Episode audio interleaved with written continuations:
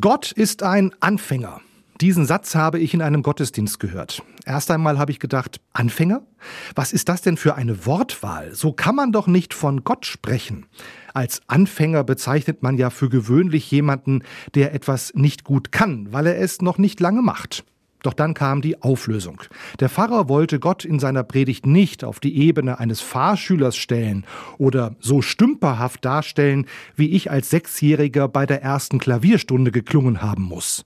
Der Satz Gott ist ein Anfänger ist anders gemeint. Gott, das ist einer, der nicht passiv wartet. Gott beginnt, fängt an. Deshalb steht am Anfang der Bibel die Geschichte der Erschaffung der Welt. Gott lässt aus Dunkelheit Licht werden, aus Wasser wächst das Leben. Gott erschafft den Menschen. Damit will die Bibel sagen, Gott ist kein Solist. Er fängt die Geschichte gemeinsam mit den Menschen an. Er macht die Menschen zu Mitmachern.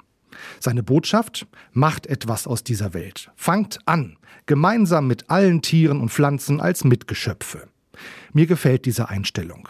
Auch ich kenne das Gefühl, dass ich zu nichts in der Lage bin. Am liebsten würde ich die Decke über die Ohren ziehen. Gerade der November ist doch so ein trüber Monat. Und dann kommt mir dieser Satz wieder in den Sinn.